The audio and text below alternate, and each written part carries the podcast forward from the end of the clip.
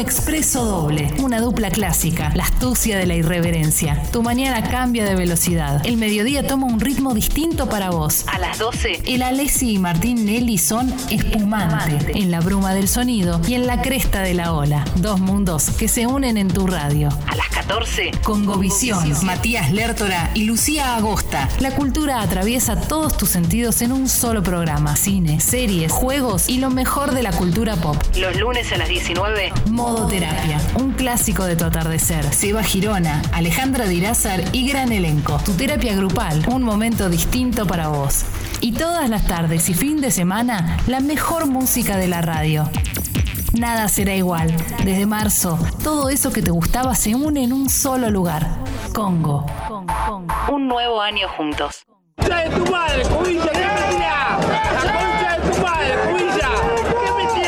Tranquilo, no te enojes.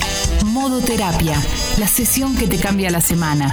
Lunes a las 19 horas por Congo, con Sebastián Girona y Alejandra Dirázar. Ponete en modo terapia. Hola, Alejandro. ¿Qué hace, Germancito? Discúlpame que te llame un domingo a esta hora. ¿Estás ocupado? Eh, no, bueno, estaba por ir a, a- Genial, genial. Escucha, te tengo que pedir un favor enorme. ¿Viste que mañana viene de Olivera al estudio? Bueno, necesito que lo recibas vos y que le muestres el proyecto de Gorriti porque yo no voy a poder ir a la oficina. Alejandro, discúlpeme. Decime. No, es que ¿No se acuerda que le pedí la semana pasada que me diera el día? No, no me tomé vacaciones en verano y ahora estamos, estamos con mi novia en un spa. Eh, nos vinimos con una promo de viernes a lunes a la noche. ¿Están en Buenos Aires? En Lobos. Genial. Cuento con vos para mañana entonces. No, espere, espere. quizás no me escucho bien. O sea, tenemos todo pago hasta mañana a la noche, o sea, después de la cena. Eh, ¿No puede recibirlo Lorena? Escúchame, Germancito, ¿sabes por qué mantenemos los clientes acá? Porque yo manejo un grupo en el cual cada uno cumple un rol. En este caso, mi rol es decidir quién tiene que recibir a uno de nuestros mejores clientes. Y tu rol es recibirlo. Así de simple. Pero Alejandro, yo no, no... Vos, después de mí, sos el mejor arquitecto que tengo en el estudio. Sos inteligente, efectivo y tenés buena labia. Listo, papá, recibilo a Olivera y mostrale Gorriti. Pero Lorena quizás... Y dale con Lorena, vos no entendés castellano. Tenés que estar vos. Vos, no Lorena. Vos. Eh, Alejandro, por favor. Eh, mi novia me mata si le llego a va, siquiera proponer que nos vayamos antes. Y yo le pedí permiso para ausentarme y, y- y usted me lo dio ese permiso. A ver, querido, no puedo resolver los quilombos que tengo con mi germu. ¿Te parece que puedo arreglarte los tuyos? ¿Qué me viste, cara de Girona? Además, te lo estoy pidiendo de corazón, porque te tengo confianza. No llamé a cualquiera para esto. Mire, le, le agradezco. Pero yo creo que siempre respondí como, como usted esperaba y hasta sigo poniendo el hombro eh, con el tema aumentos. Pero esta vez... Ah, ok, por ahí viene la mano. Te estás desquitando conmigo por no haberte aumentado el sueldo en el peor año de la historia del estudio. No, señor, para nada. Conmigo, que te considero casi de mi familia, mirá. Y así me pagas. No, no es así. No hay peor perro que el que muerde la mano del que le da de comer. Pero, señor... Señor, eh, no, no tiene sentido que ladre usted. Yo sería el, el perro en esta frase. ¿Sabes por qué ladro? Porque estoy enojado y porque se me da la reverendísima gana. Y porque soy el titular del estudio. Por eso ladro. ¿Está claro? ¡Wow! Fíjate qué vas a hacer mañana, ¿eh? Si vas a venir a trabajar o si vas a hacer que te hagan masajes y buscarte un laburo nuevo. Pero, señor, por mí mi hija me hace ladrar. ¿Será posible? Bueno, igual no creo que me eche porque perro que ladra. El trabajo debe ser uno de los aspectos más estructurales en la vida de una persona. El trabajo dignifica, estructura la semana y tiene impacto positivo o negativo en la autoestima. Puede ser la fuente de muchas satisfacciones o puede generar rumiaciones interminables. Ya sea para trabajar por tu cuenta o trabajar en relación de dependencia, se necesita una estructura de personalidad específica. O sea que no cualquiera trabaja de cualquier forma. Trabajar de lo que se pueda o pertenecer al selecto grupo de gente que trabaja de lo que le gusta. Esa es una de las cuestiones. Muchas preguntas para un universo tan vasto. En el modo terapia de hoy vamos a trabajar para contestarlas todas y ayudarte a que tu laburo no sea tan trabajoso. Modo terapia. La sesión que te cambia la semana. Lunes a las 19 horas por Congo con Sebastián Girona y Alejandra Dirázar.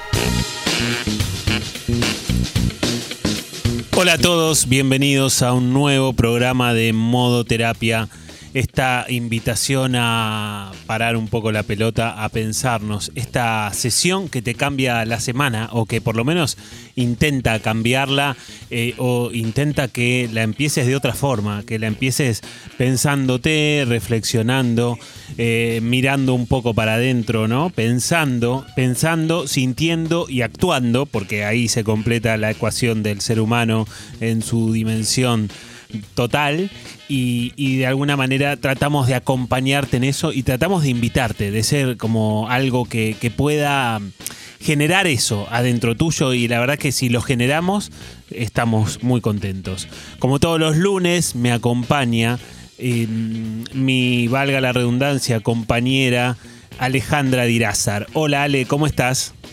Hola Seba, muy buenas tardes a todos. Qué lindo estar acá. Vos sabés que pensaba esto de la coherencia, ¿no? El pensar, sentir y hacer, qué difícil. Es para un programa aparte. Qué difícil, ¿no? Y ah, bueno, hay que intentar, ¿viste? Siempre nosotros acá planteamos nortes, ¿viste? Como bueno, hay que ir para ese lado. Si se puede llegar o si se llega más de lo que no se llega, bienvenido sea.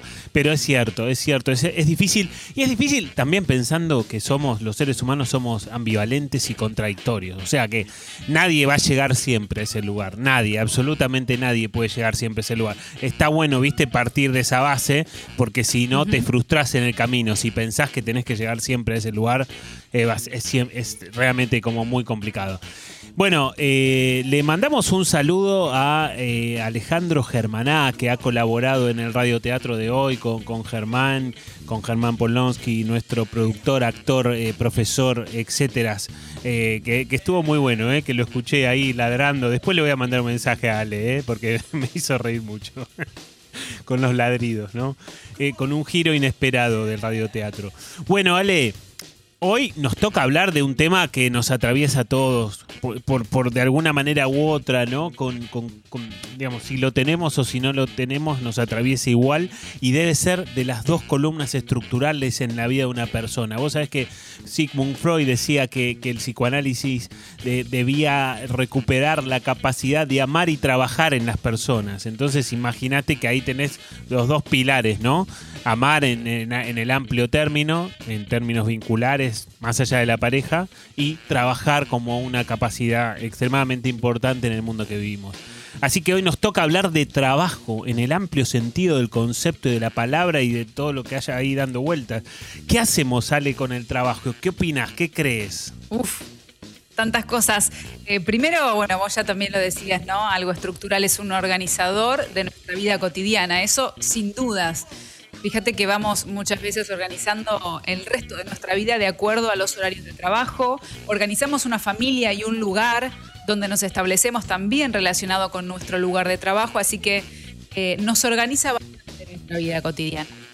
Y después vos también decías en tu editorial que, que, puede llegar a ser frustrante también, que no todo el mundo, y esto no estoy diciendo nada nuevo, tiene la suerte de trabajar de lo que le gusta, de lo que estudió, de lo que le apasiona. A veces hay personas que estudian algo por, una cuestión económica, porque tiene mayor salida laboral, no siempre lo que, para lo que uno se prepara es para lo que lo apasiona, ¿no? Así que va a estar interesante hoy porque también tenemos un año donde está el teletrabajo de por medio, que hay experiencias nuevas, así que vamos a tener bastante hablar. Sí, tal cual, Ale, tal cual. Antes de meternos de lleno con el programa, les queremos comentar que también este programa se escucha mucho por Spotify, ¿no? Se escucha mucho en, la, plataforma, en la aplicación. Y a partir de eso está bueno y le sugerimos a, todos los oyentes que, escuchan por, por la radio y que escuchan por Spotify que, si, si es posible, nosotros necesitaríamos, andamos necesitando, no preferimos, sino que necesitamos que nos sigan como como, que si te gusta el programa, que, que, nos sigan y que pongan suscribirse o seguir, no sé cómo se, Sucho, eh, seguir. Sí, seguir. Seguir en. Está bien. Eh, yo pensé que ibas a explayarte un poco más. No, no, no. Eh, me diste dos opciones, elegí una. ok, perfecto. Que nos sigas, que nos sigas en Spotify si te gusta el programa, porque nos sirve. No sé cómo mide Spotify y no sé qué cosas, pero nos sirve. Así que será bienvenido los seguidores que se puedan sumar, ¿no, Ale? Por supuesto, los invitamos a todos y sí, los necesitamos. Así que vayan a Spotify, que nos pongan seguir, que compartan. Tenemos un montón de episodios, todos son interesantes. Seguramente todos en algún momento te atraviesa, del, depende del tema que estemos hablando, lo podés compartir, lo podés volver a escuchar, todo, pero seguimos en Spotify. Sí, tal cual. Y otra cosa más, otro pedido más, ya que estamos, pedimos todo al principio, ¿no, Ale? Eh, este programa se nutre todos los lunes de los mensajes, de los audios que nos puedan llegar, de, las, de los mensajes que nos escriban a la aplicación. Así que acá estamos esperando los mensajes para empezar a, pensar un poco qué cosas les pasan a ustedes con el trabajo y a partir de ahí poder responder las preguntas o, bueno, sumarnos a, pensar con ustedes o a ver qué, qué, qué, qué genera lo que podamos charlar entre las preguntas y lo que decimos nosotros. Bueno, ya tenemos un montón de mensajitos. Si a vos te parece, nos vamos para allá porque todos están escribiendo a través de la aplicación. Mira, Marce dice, estuve muchos años en un trabajo que me hacía muy feliz económicamente, pero muy infeliz porque el clima era muy malo. Cambié por un laburo en el que ganaba un 60% y durante la pandemia dejé de cobrar y de golpe el clima laboral se puso como el laburo anterior. Sé que en el momento hice bien, pero nunca dejo de pensar que mejor pájaro en mano, dice Marcelo. Eh, eh, a ver, es súper interesante a mí, me parece el mensaje para abrir porque, porque muchas veces a la hora de, pensar el trabajo se piensa, ¿no? Si vas a trabajar de algo que te dé plata o algo que te gusta. No, que es una falsa dicotomía para mi gusto, ¿no? Que es una dicotomía que tiene más que ver con otras generaciones, con nuestros padres, ¿no? Porque me parece que en algún punto hay que pensar que hay muchas cosas que tienen valor, no solamente el dinero tiene valor. Hacer algo que te gusta es reconfortante, hacer algo que, realmente nutre tu espíritu y te sentís realizado también es un valor. Obviamente, como siempre decimos, no podés ir al chino y comprar la leche y decirle, che, me siento tan bien, me siento tan, tan reconfortado porque estoy haciendo este trabajo que me encanta. Y, bueno, todo se maneja con dinero. Pero desde ese punto de vista me parece que es interesante poder pensar que yo en mi trabajo tengo dos tipos de valores. Tengo el valor de lo que me hace bien, de lo que yo estoy haciendo, de por qué elegí ese trabajo obviamente relacionado con el dinero, y tengo el valor personal de hacer algo que me gusta y que es extremadamente valioso, que habrá gente como Marce en el mensaje que lo puso por encima en algún momento, ¿no? Porque, porque en algún momento ganaba muy bien en un trabajo que no le gustaba, se cambió, ganaba menos, pero se sentía mejor o al menos sentía que la balanza estaba más equilibrada y también el mensaje de Marce es interesante porque le agrega otro factor al trabajo, ¿no? Los trabajos son volátiles y lo que hoy te puede hacer sentir muy cómodo, por ahí dentro de un par de años te hace sentir de una manera muy diferente. O porque cambió el trabajo o porque cambiaste vos y ahora necesitas cosas diferentes. Entonces nadie tiene ningún trabajo asegurado y nadie tiene la lógica de sentirse cómodo en un trabajo, aunque sea incluso, Ale, eh, trabajar de lo que vos elegiste, ¿no? Sí, totalmente, totalmente. Mira, Rodrigo dice, hace casi 20 años trabajo en ventas, nunca fue lo que hubiera elegido. Hoy es lo que me da de comer, no me quejo, pero lo sufro día a día. Hoy con 40 años arrancar de cero es una cosa difícil. Es cierto, es cierto. Em, es cierto, hay momentos en donde se puede arrancar y es más fácil y depende también quizás con las responsabilidades que cada uno tenga, a veces es más complicado todavía.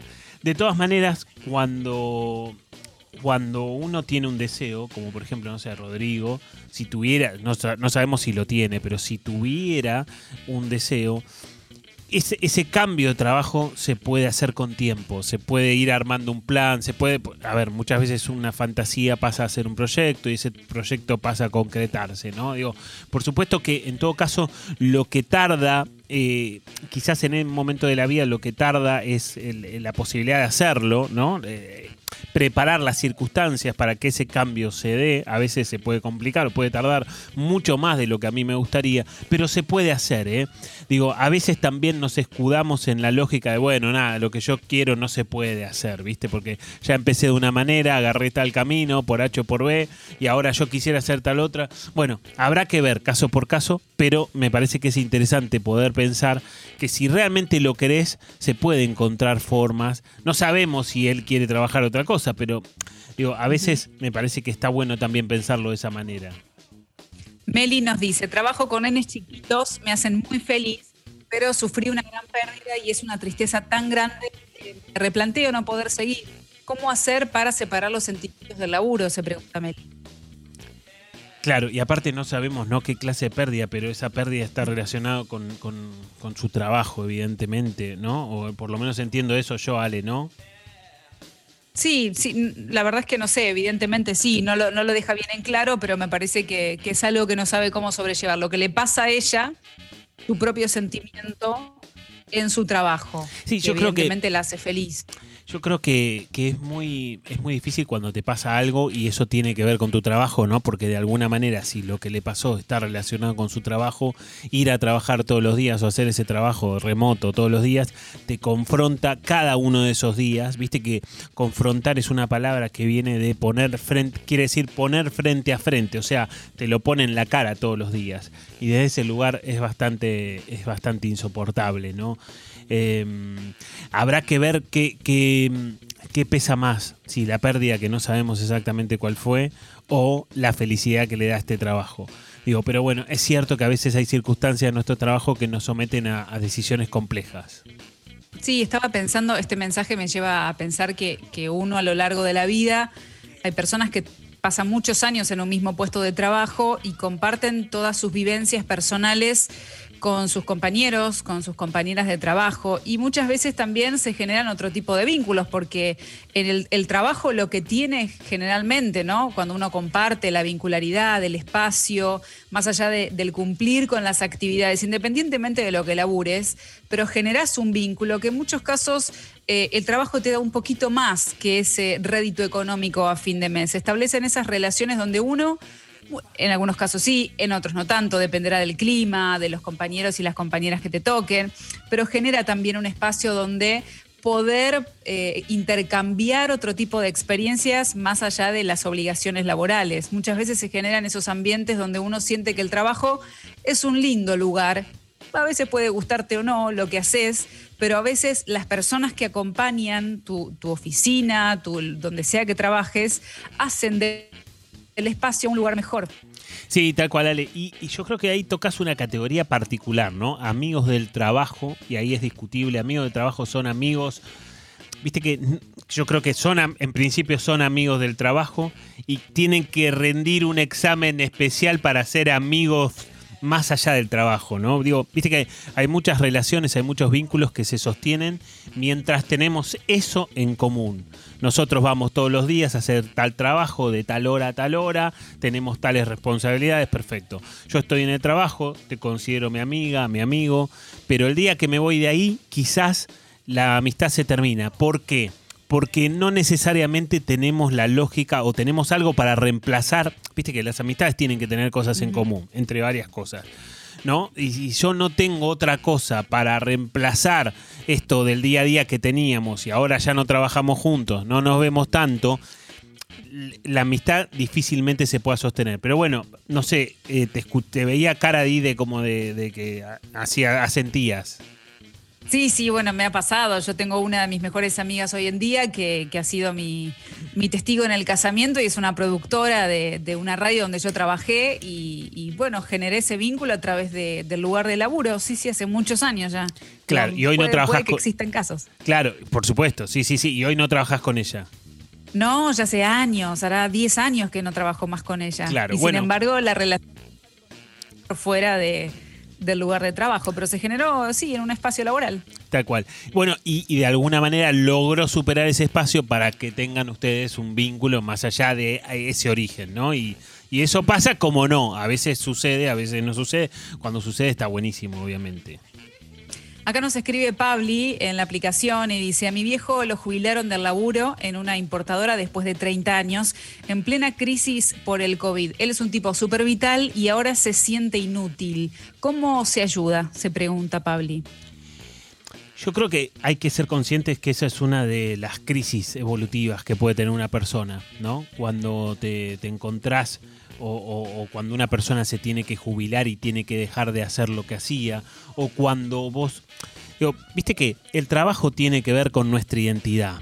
El trabajo muchas veces, viste que vos vas caminando por la calle y por ahí un vecino dice, ahí va Alejandra, viste, no, ella es locutora, trabaja en Radio 10, trabaja en Radio Tal, Pirulo, ¿no? Digo, el trabajo muchas veces nos da identidad, lo que, lo que yo hago me, me termina definiendo. Y para los demás, los que no me conocen tanto, es como una etiqueta rápida, ¿viste? Es como una etiqueta que de alguna manera te da como una referencia bastante instantánea. ¿Por qué te ubicás? Ah, no sé, locutora, el otro es arquitecto, el otro es programador, el otro, digo, como que de alguna forma, o el zapatero, o el que, ¿no? Digo, distintos trabajos que te dan una forma de pensar al otro.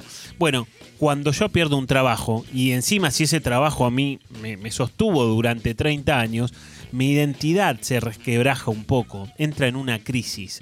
De alguna manera yo tengo que poder determinar quién voy a ser a partir de ahora. Yo sé muy bien quién fui, pero todavía no sé quién, quién de, qué, de qué va a tratar mi vida el resto de, de los años que me queden por delante. Bueno, esta es la lógica de una crisis, ¿no? Un momento de transición en donde yo no estoy a donde estaba, pero tampoco llegué a donde tengo que ir o a donde quiero ir, o a veces por ahí ni me entero todavía a dónde tengo que ir. Y entonces en ese sentido me parece que está bueno poder ayudar desde ese lugar, desde por lo menos ser conscientes de que el, papá está atravesando una crisis evolutiva, una crisis que tiene cierta complejidad y habrá que ver si puede acompañar en esa transición. Perfecto, está clarísimo, Seba. Lucho dice, hola chicos, ¿cómo andan? Siempre fui de la filosofía de que si me falta algo para hacer un trabajo, buscar información, aprender y hacerlo, hacerlo, dice. Y muchas veces aprender haciendo, el problema es que tanto esfuerzo por hacerlo me pasa que no termino disfrutando del todo. Está bueno, ¿no? Es como, mm, como una parte que está buena del mensaje, ¿no? Porque cada vez que necesitó algo fue y lo hizo y eso tiene como una mirada más proactiva, más como pragmática, ¿no? De ir detrás de las cosas que se necesitan. Y bueno, y el esfuerzo tiene que ver con la otra cara de la moneda. ¿Qué le vas a hacer, Lucho? O sea, en algún punto, viste que por más que vos quieras cortar una moneda milimétricamente de la forma más fina posible, más fina, imposible que sea más milimétrico, siempre una moneda va a tener dos caras, como todas las cosas que tenemos en esta vida. Va a tener un aspecto positivo y va a tener un aspecto negativo. Y, y de alguna manera una cosa no deja de venir con la otra. Es imposible. Así está armada la vida. ¿Qué le vamos a hacer? ¿no? Entonces, desde ese lugar está bueno poder pensarlo también, porque, porque si no sería mucho más sencillo todo. Y la verdad que, bueno, tiene estas complejidades. Tenemos un audio por ahí. Hola chicos, les cuento. Yo empecé a trabajar de muy jovencita y fui mamá también muy jovencita. Eh, siempre trabajé de algo que no me hace feliz, siempre de administrativa. Hoy tengo 30 años, fui mamá a los 20, así que son unos largos 10 años de trabajar de algo que no me gusta. El punto de esto es que em, me trae problemas con mi actual pareja, que es un apasionado de su trabajo, y yo estoy muy, muy, muy celosa de su trabajo, y él siempre me recrimina que yo no lo puedo entender porque nunca trabajé de algo que me gusta. Bueno, sí, es, es un problema, ¿no? Porque hay como muchas diferencias en la vida laboral de cada una de estas personas dentro de la pareja, ¿no? Pri- Primero le agradecemos porque mandó un audio con ese valor que realmente puso la voz, ¿viste? Poner la voz Una parece... genia. Sí, parece que genera un, desafío que escribir. Escribir es un poco más sencillo, de todas maneras siempre están buenos cualquier tipo de mensaje. Pero pero me parece que en algún punto ella podría también tomar Viste que todo en la vida podría catalogarse en dos categorías. Podría ser un riesgo o podría ser una oportunidad, ¿no? Ella lo está viviendo más como un riesgo, digamos, ¿no? Como que el trabajo de él la confronta a ella día a día con darse cuenta de que trabaja de algo que no le gusta, por un montón de circunstancias, por un montón de años, etcétera, etcétera. Eso para ella lo evidentemente lo, lo vive como un riesgo. También lo podría pensar como una oportunidad y podría pensar que la referencia de su pareja es una referencia a tener en cuenta para poder pensar cómo lo hizo, cómo trató de, ir a hacer el trabajo que le gustaba. O sea, de poder pensar que también yo me puedo nutrir del otro también, en, poder tratar de descubrir. Digo, esas son esas son las clásicas diferencias que hay en, cualquier pareja. Yo siempre digo que las diferencias, si te descuidas, sale, son más importantes que las coincidencias. Que por supuesto tienen que estar las coincidencias, pero las diferencias, la pareja se va a ver desafiada a ver cómo gestiona esas diferencias. ¿Qué hacemos con esta diferencia? Y si bien nos pueden alejar, también nos pueden acercar a partir de verlo como una oportunidad. Che, este que tengo al lado, ¿cómo hizo para lograr lo que hizo? Quizás yo puedo sacar una pista en ese sentido, ¿no?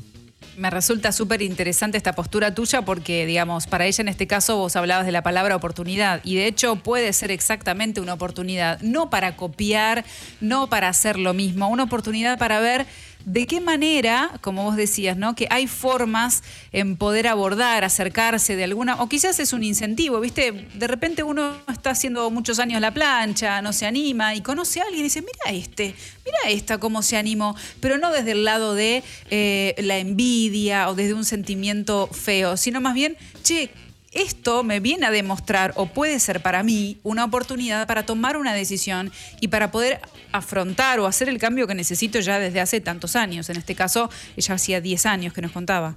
Tal cual, Ale. Yo creo que, que si vos querés hacer algo y conoces a alguien, ya más allá del mensaje, ¿no? Si vos querés hacer algo y, y conoces a alguien que ya lo hace y le agarró la mano, y está bueno, fíjate, acércate, algo vas a aprender, ¿no? En ese sentido.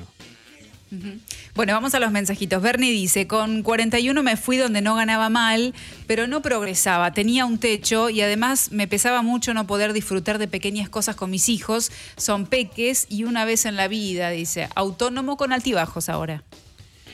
Bueno, falta por ahí ver qué elige, ¿no? O sea, que, digamos, conociendo los dos lugares, ver qué, qué con qué se quedaba, ¿no? Con un trabajo donde por ahí estaba más tranquilo, pero tenía todas estas pérdidas, o ahora quizás con todas ganancias, pero con la incorporación de cierta inestabilidad, ¿no? Esa es, eso es un debate, obviamente que cada uno lo podrá pensar de formas diferentes, ¿no? No hay una receta exacta, alguno elegirá el primer escenario, otros elegirán el segundo, pero a mí me parece que está bueno poder pensar que en términos de, en, términos de, estructura de personalidad, no cualquiera trabaja por su cuenta, no, no cualquiera es autónomo, no cualquiera trabaja en relación de dependencia, ¿no? Porque me parece que también es interesante, digo, cada, cada escenario tiene sus dificultades, laburar en relación de dependencia te va a traer cierta seguridad, pero al mismo tiempo, por lo menos para resumirlo, al mismo tiempo va a ser que vos te tengas que bancar ciertas cosas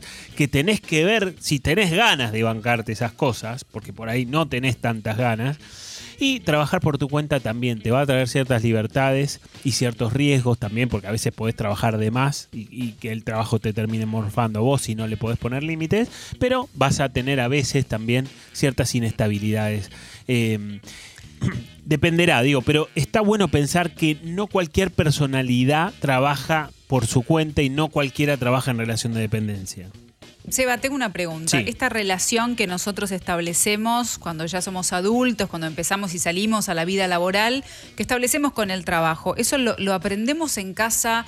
Eh, vemos de nuestros padres, de nuestros adultos responsables, eh, cómo se relacionan con el trabajo? ¿Es algo que está más relacionado con el afuera o con, nuestra familia? Digo, ¿tiene que ver la época en la que estamos, el contexto, o es más bien de qué manera fuimos viendo a aquellos adultos que han estado responsables de, nuestras vidas cuando éramos niños, cómo se relacionaban con el trabajo? Porque mira, yo te, te digo una experiencia personal. Mi papá siempre ahora de grande nos dice, yo jamás me quejé del laburo Y, y- y es cierto, yo no tengo memoria de, que mi padre se estuviera quejando y laburaba de lunes a lunes. Digamos, nunca lo escuché, uy, llegó el viernes, ahora vamos a descansar. Jamás en casa estuvo eso.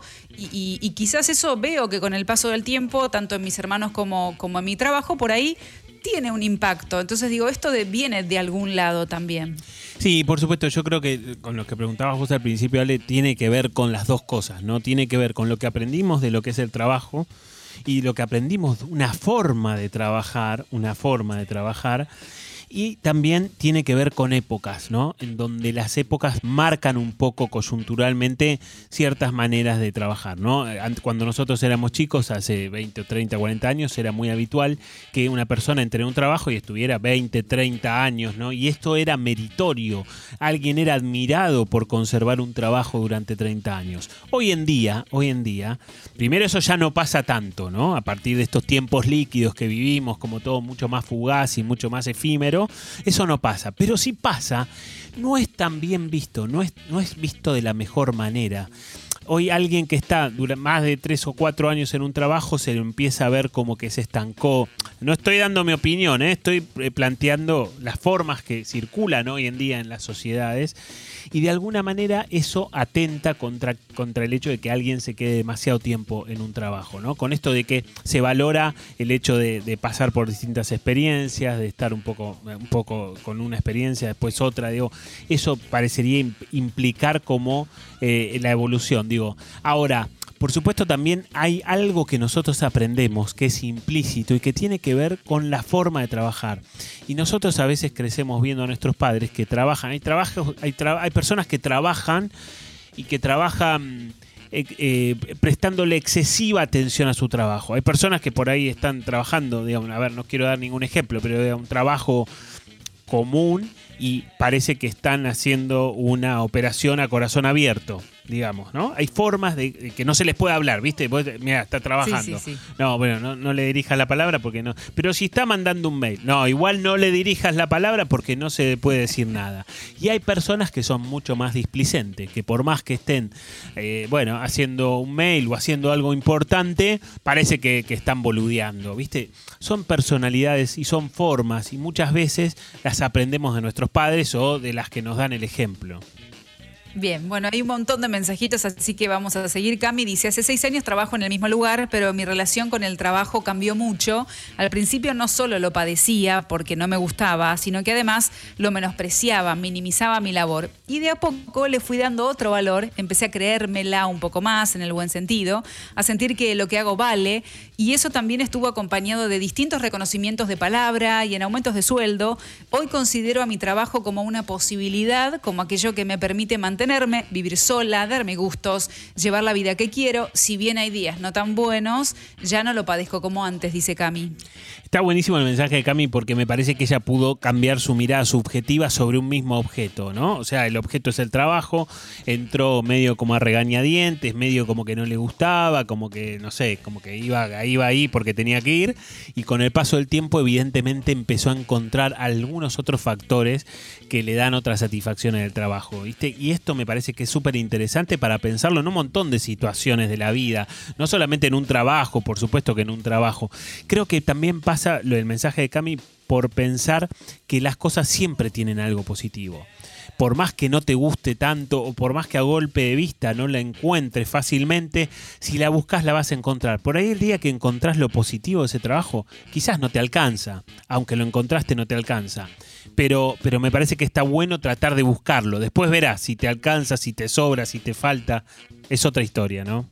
Me re gusta esto, esto que propones, que cambie la mirada de uno también. Por supuesto que si es un trabajo donde de verdad la estás pasando muy mal, donde Obvio. el trato no es agradable, donde hay destrato, esa es otra historia. Pero estamos viendo, digamos, que uno puede, de- si está rezongando todo el tiempo, todos los días, bueno, amigarse un poquito más con la, la labor que hace, con lo que lleva adelante. Muchas veces por ahí el mismo trabajo, cambiándole, como vos decís, la miradita, nos hace un poquito más llevadero el tema del laburo de todos los días, ¿no, Seba? Sí, tal cual. Hay un ejercicio que es interesante, ¿no? Que está bueno que vos, por ejemplo, te pongas, suponete, le podés describir esto a un amigo, a un familiar, a tu pareja, ¿no? Describirle tu trabajo a esta persona describíselo como si fuera el peor trabajo del mundo, ¿no? En primer paso, describíselo como si fuera lo peor de lo peor que te pasó en la vida, ¿sí? Como si Sí. fuera el, el trabajo que, que- que la- que- que nadie lo querría. Y después, inmediatamente después, describilo como si fuera el trabajo, el mejor trabajo del planeta, ¿no? El mejor trabajo que te pudo haber tocado. Eso te va a ayudar a encontrar, viste, vas a estar hablando sobre un mismo objeto, sobre un mismo trabajo en este caso, y eso te va a ayudar a vos a encontrarle cosas positivas a tu trabajo, aunque fueran pocas. Si vos después te podés aferrar de esas cosas positivas, bueno, lo vas a transitar de otra manera por lo menos. Me encanta, Seba. Y vamos a decirle a nuestros oyentes que si están escuchando el programa y alguno de estos temas que tratamos te incitan a comenzar terapia, eso está buenísimo, te va a ayudar. Y a pesar de la pandemia y la cuarentena, podés comenzar de manera remota porque Seba tiene un equipo de profesionales súper preparados, listos para ayudarte. ¿Cómo tenés que hacer para contactarte? Mira lo fácil que es. Mandás un mail equiposebastiangirona.gmail.com equipo sebastiangirona.gmail.com y Seba te hace la entrevista de admisión.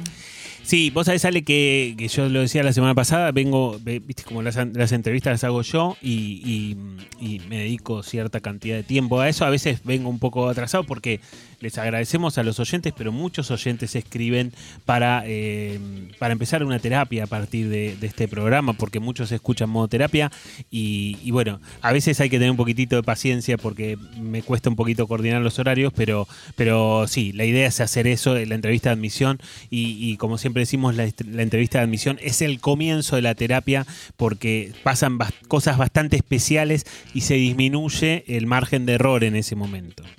Modo terapia. La sesión que te cambia la semana. Lunes a las 19 horas por Congo con Sebastián Girona y Alejandra Dirázar.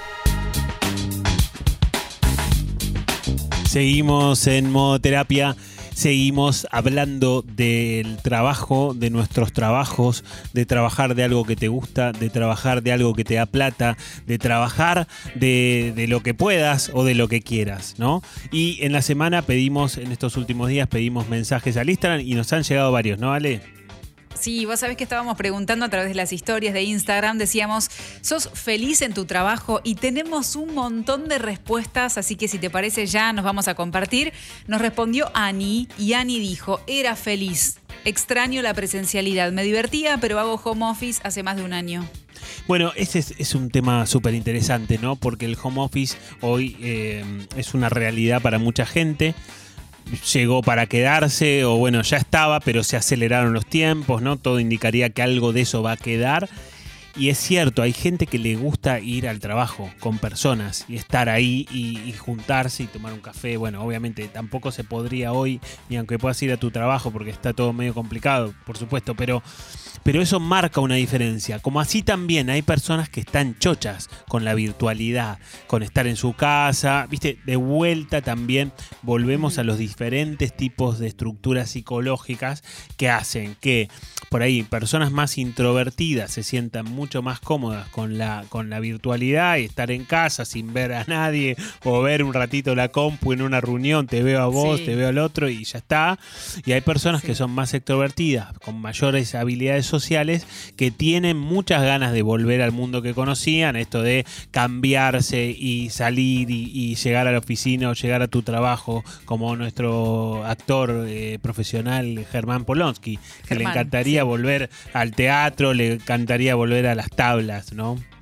Pero bueno, Bueno, vos sabés que eh, conozco una, una amiga mía que, le cuesta mucho relacionarse con sus compañeras y con sus compañeros de trabajo y la está pasando bomba y no quiere volver a, trabajar a la oficina, pero bajo ningún concepto y quiere quedarse en su casa con el menor eh, trato con sus compañeros, cero vínculo eh, desde su casa, prende compu, apaga compu, se terminó ahí y, está, está chocha, está muy feliz. Justo esto que estás diciendo vos. Tal cual. Bueno, como así también al lado de ella, por ahí tenés otra persona que lo sufre y lo padece, ¿no? Depende de cada uno, depende de la estructura Sí. psicológica de cada uno.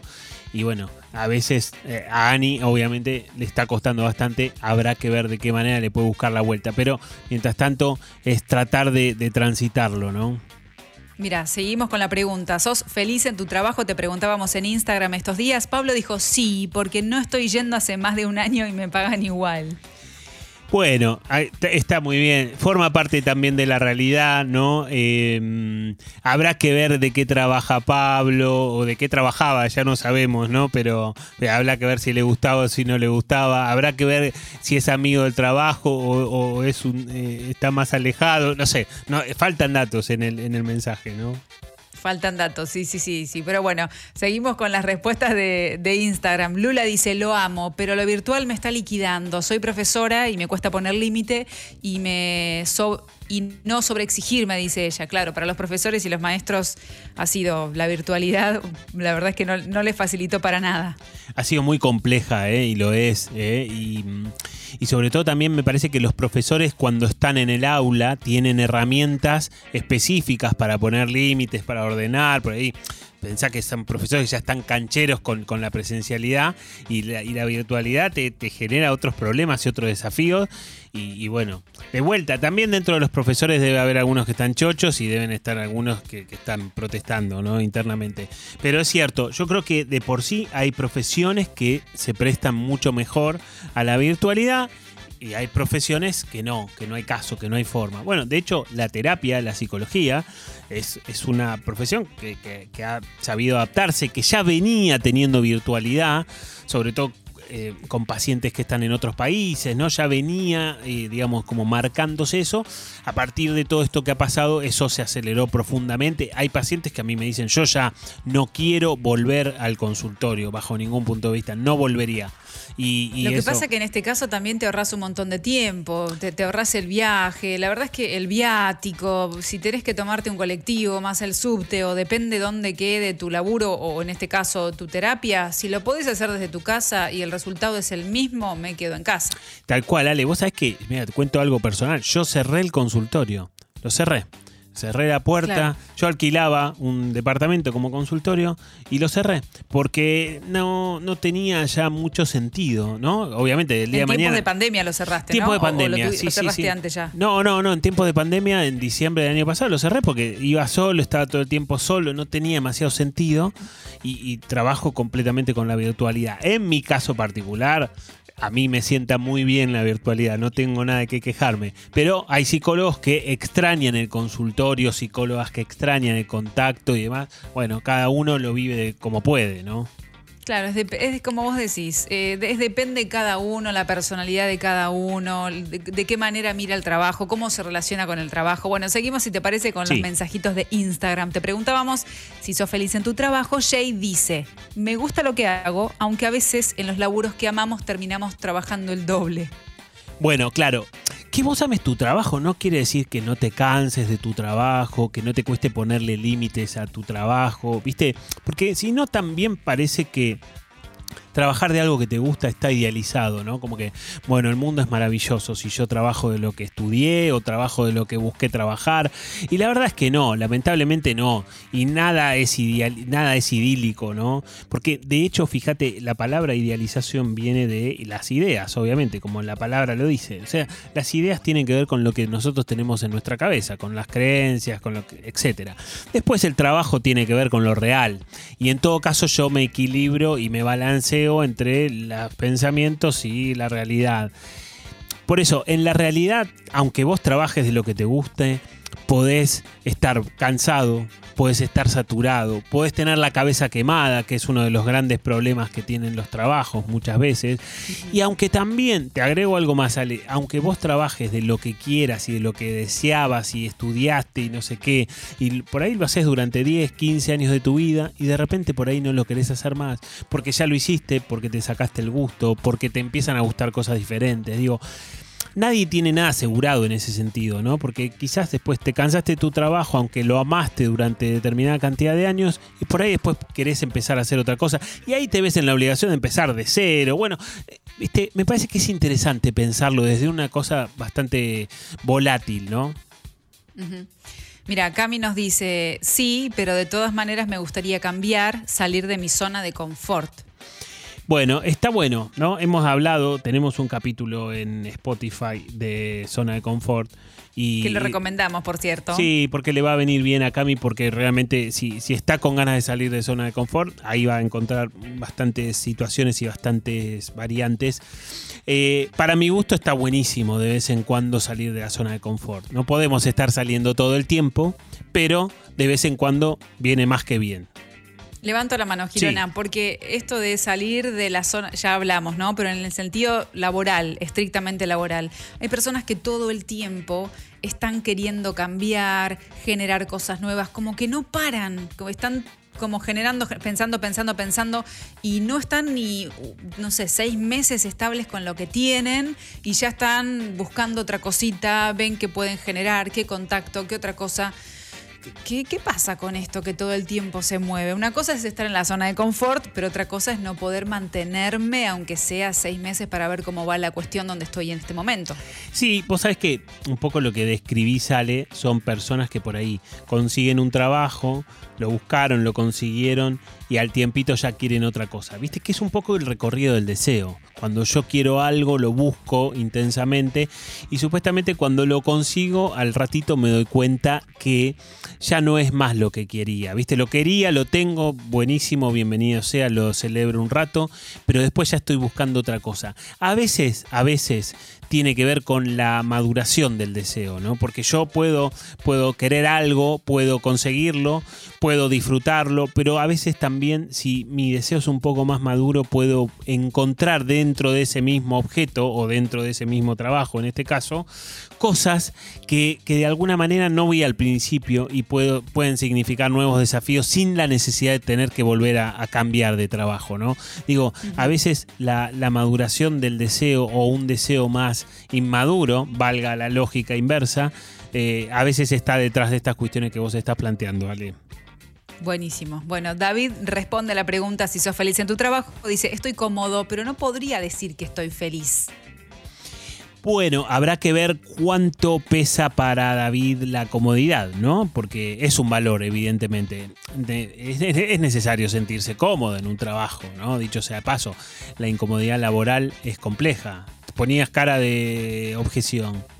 No, no, es que estoy pensando, digo, eh, para ser feliz en un trabajo a muchos les representan diferentes cosas. Para muchos estar cómodos eh, representa un porcentaje de la felicidad. Eh, qué sé yo, me parece que ser feliz en tu trabajo también hay que ver qué le pido yo al trabajo, qué espero del trabajo, qué pretendo que me dé a mí, cuál es la gratificación, de qué manera quiero ser vista, ser visto en el trabajo, de qué manera quiero ser eh, aceptada, aceptado, de qué manera quiero que vean mi trabajo. También depende de todo eso. Está buenísimo, Ale, lo que decís, porque me parece que tiene que ver con qué lugar le damos al trabajo en nuestra vida. Viste que alguna vez hablamos y decíamos de la pareja, ¿no? Hay personas que, para algunas personas, estar en pareja, no sé, del 1 al 100 ocupa el 90, el, el número 90, o sea, un, lugar extremadamente importante.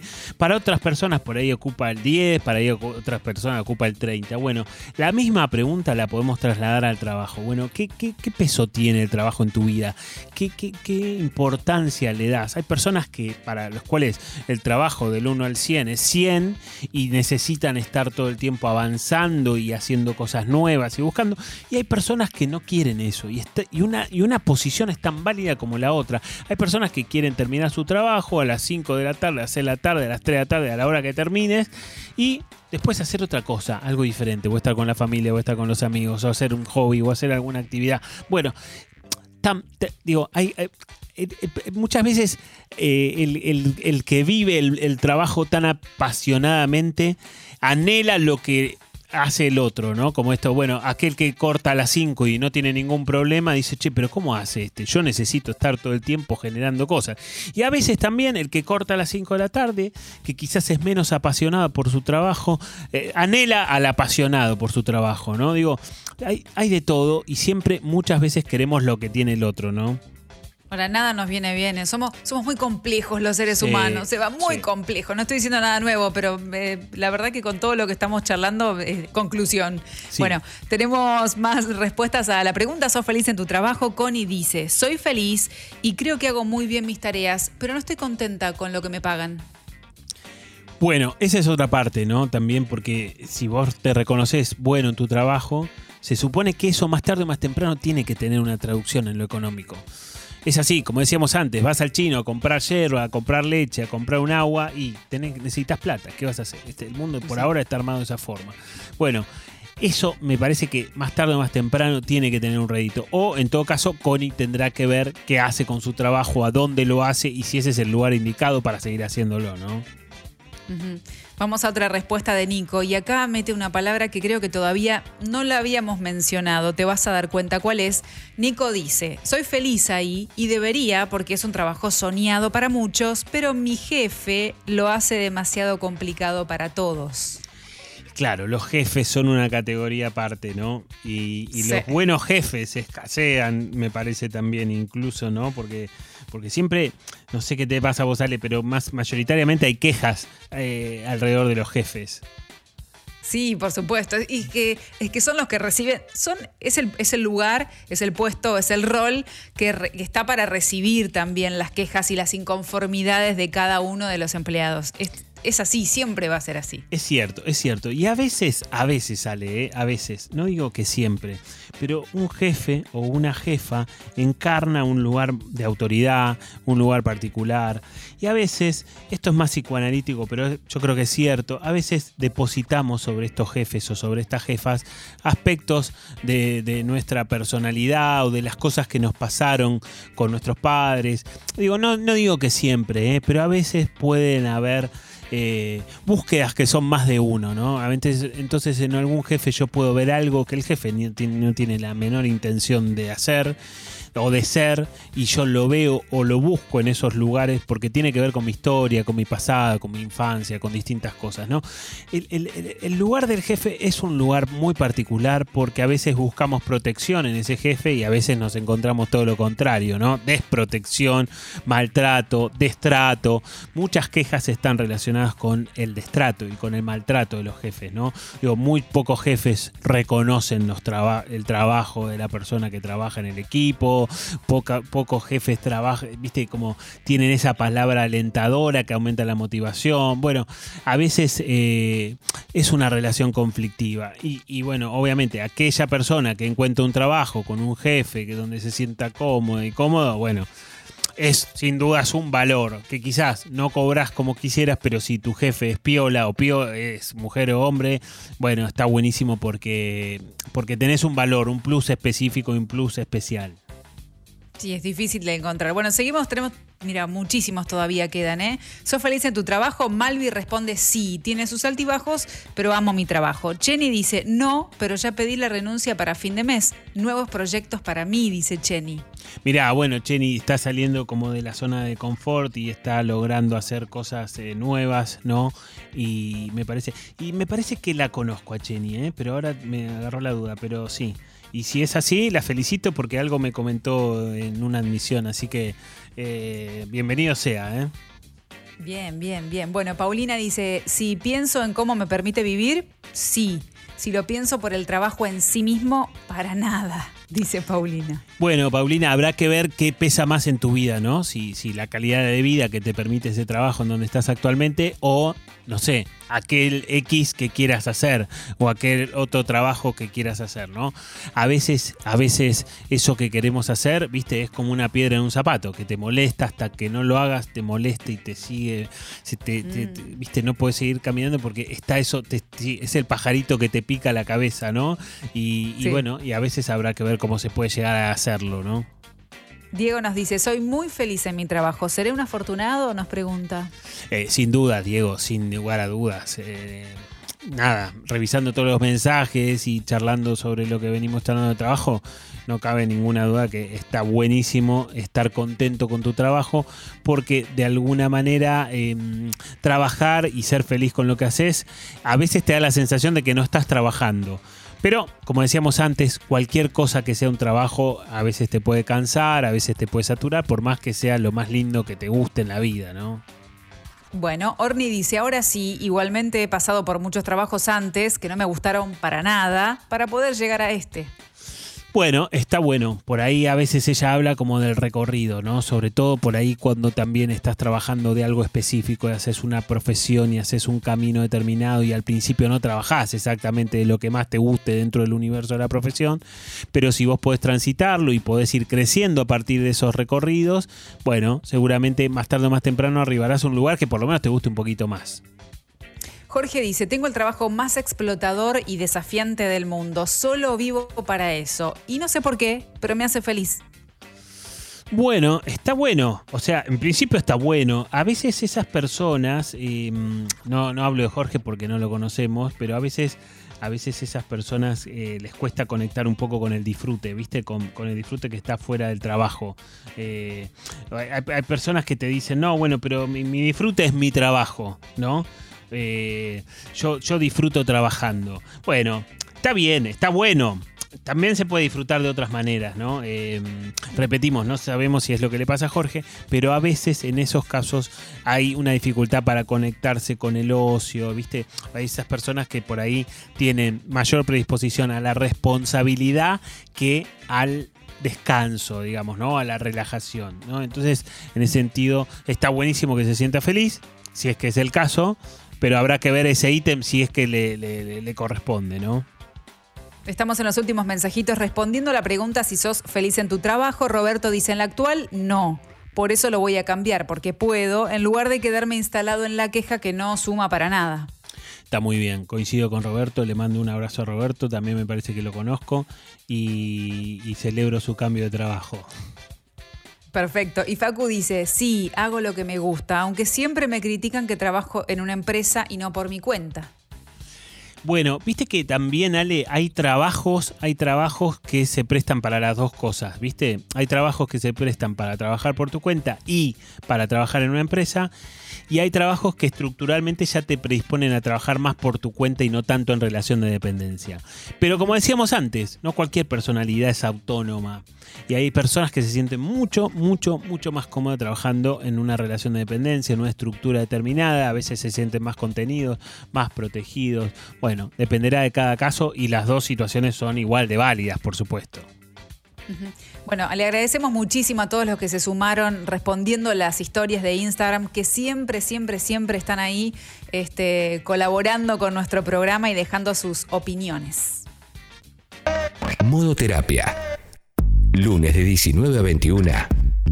Por Congo FM. Hoy estamos hablando del trabajo, pero queremos decirte que si te gustan las aperturas de modoterapia, que las hace nuestro productor amigo Germán Polonsky, que además de, también es profesor de teatro y está dando clases con Alejandro Germaná en Border, en el barrio de Palermo, con todos los cuidados, con todos los protocolos necesarios para estos tiempos que corren. Si vos querés, ¿cómo tenés que hacer para estudiar con ellos? Mirá lo fácil que es. Tenés que enviar un mail a escuela.border.com.ar y ellos se van a comunicar con vos para coordinar una entrevista y contactarte y contarte en detalle el curso, la técnica que ellos enseñan, todo, todo completo a escuela.border.com.ar. No lo cuelgues más y empecé a estudiar teatro ahora. ¡Silencio! Modo Terapia. ¿Alguien puso la calefacción? ¿Cómo que prendí fuego un chofer de taxi? Con Sebastián Girona y Alejandra Dirázar. Amor. ¿Qué pasa? Estoy acá con Joao, que me está haciendo una sesión de masajes espectacular. Amo este spa. Ah, ok. eh, bueno, te llamo después entonces. No, no pasa nada, decime. ¡Ay, ay! Perdón. No, no, no, seguí que me gusta un poquito fuerte. ¿Me decías, amor? Eh, nada, me llamó Alejandro. ¿Qué quería el explotador? No, no le digas así tampoco. Ese síndrome de Estocolmo no te lo robo, amigo. ¡Ay, wow! ¡Ahí! ¡Ahí! ¡Uy, un poquito más arriba! ¡Ay! No, ¡ay no! ¡ay no! ¿Qué quería Alejandro? Bueno, me pidió que fuera a la oficina mañana a la mañana. A lo que vos dijiste que no, ¿no? Espérame un momentito, lindo. Dijiste que no. Germán, ¿le dijiste que sí? No, no le dije nada. Y me dijo que piense si quería, bueno, si quería conservar mi trabajo o no. Mira, Voy a decírtelo con toda la paz que tengo a mi alcance. No vas a ir una mierda, ¿ok?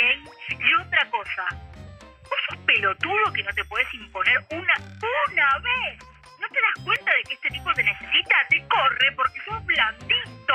Te dije que estábamos acá. Con lo mal que te trata ese tipo encima. Además es un manipulador que te va usando a su antojo. Escúchame lo que vas a hacer. Lo vas a llamar y le vas a decir que es injusto que te amenace con echarte si no vas mañana y que no vas a ir. ¿Estamos de acuerdo? No es tan fácil. Eh, ¿Qué voy a hacer si me despide? El sueldo no está mal. Vas a ser feliz y libre. Además, qué basura este tipo que te amenaza. Me da una bronca. Mira, yo necesito saber que estoy con una persona que tiene carácter, que no se deja pisotear. Él quiero quedar. ¿Vos te pensás que yo quiero. ¿Sabes qué te importa más? ¿Si yo o Yo, yo hago. Alejandro o yo? Pero vos, por supuesto. Entonces nos quedamos. No puede ser que te peguen dos ladridos y ya te asustes. Bueno, fueron más de dos, pero bueno. No te pueden forrar siempre. Tenés razón. Nos quedamos y listo. Y sabés que si no me echa Alejandro me voy igual a la, a la mierda con todo. Bueno, no seas boludo tampoco. Mejor que te rajes y después te indemnizan y metemos algún viajecito. Yo me voy a quedar un rato más acá porque me contracturaste toda con este llamado. Contracturar toda você. Muy obrigada, Jorginho. Ah, que... Eh, bueno, te espero. Dale, sí, en unas horitas subo. Un beso. Una solita... Oh. Yo también necesito un show que tengo todo el cuello duro ahora. Lunes de 19 a 21. Por Congo FM.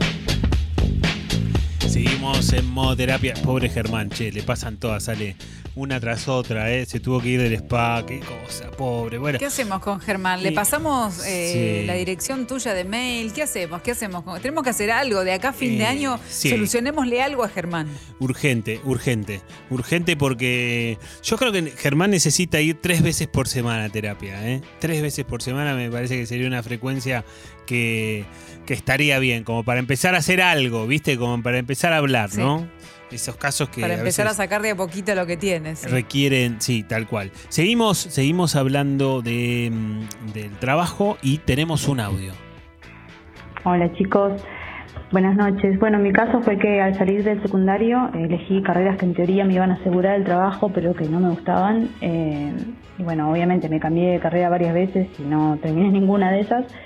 Y trabajé de administrativa desde ese momento hasta hoy, que tengo 37 años, y no me es fácil cambiar y dar vuelta a la historia porque ya estudiar se me hace muy difícil, no tengo tiempo y tener una actividad independiente en algo que me guste a mí no me daría por el momento el nivel de ingreso que, que yo necesito hoy día para, para cubrir mi vida, digamos. Eh, es difícil cambiar de rumbo. Sí, por supuesto, por supuesto. No, no, no. eh, nuestro, nuestra idea no es transmitir el mensaje de, facilidad, ¿no? Por supuesto que es complejo y cuanto más y cuantas más responsabilidades tenés, a veces se hace más complicado. En todo caso, si, si, si el deseo es muy intenso, a la larga llegarás. Llegarás a donde quieras llegar. A veces, a veces tampoco está. Tampoco, no necesariamente tiene que haber un deseo muy intenso, ¿no? A veces no te gusta tu trabajo y tampoco te encontrás o te gusta algo determinado que quieras hacer, ¿viste? Hay de todo. Pero por supuesto, no, no, la idea no es que es fácil cambiar, ¿no? Los cambios llevan mucho, mucho esfuerzo y sobre todo también cuando esos cambios se dan en una etapa de la vida donde vos tenés muchas responsabilidades en tu espalda, ¿no? Sí, también no solo depende de uno, digamos, también digamos cómo está la sociedad en el momento, qué cantidad de trabajo hay, cuál es la oferta del momento. Hoy este, estamos en un momento bastante complicado para, para cambiar de laburo, pero bueno, uno siempre tiene que, que intentarlo si es que uno lo desea, ¿no? Por supuesto, si, si quiere cambiar, eh, más allá de lo que el contexto diga, habrá que intentarlo de alguna u otra manera. Mira, acá Germán Sí. dice, ¿qué pasa cuando el espacio de laburo se convierte en tu casa barra hogar y viceversa? ¿Cómo hacer para lograr espacios individuales en la pareja?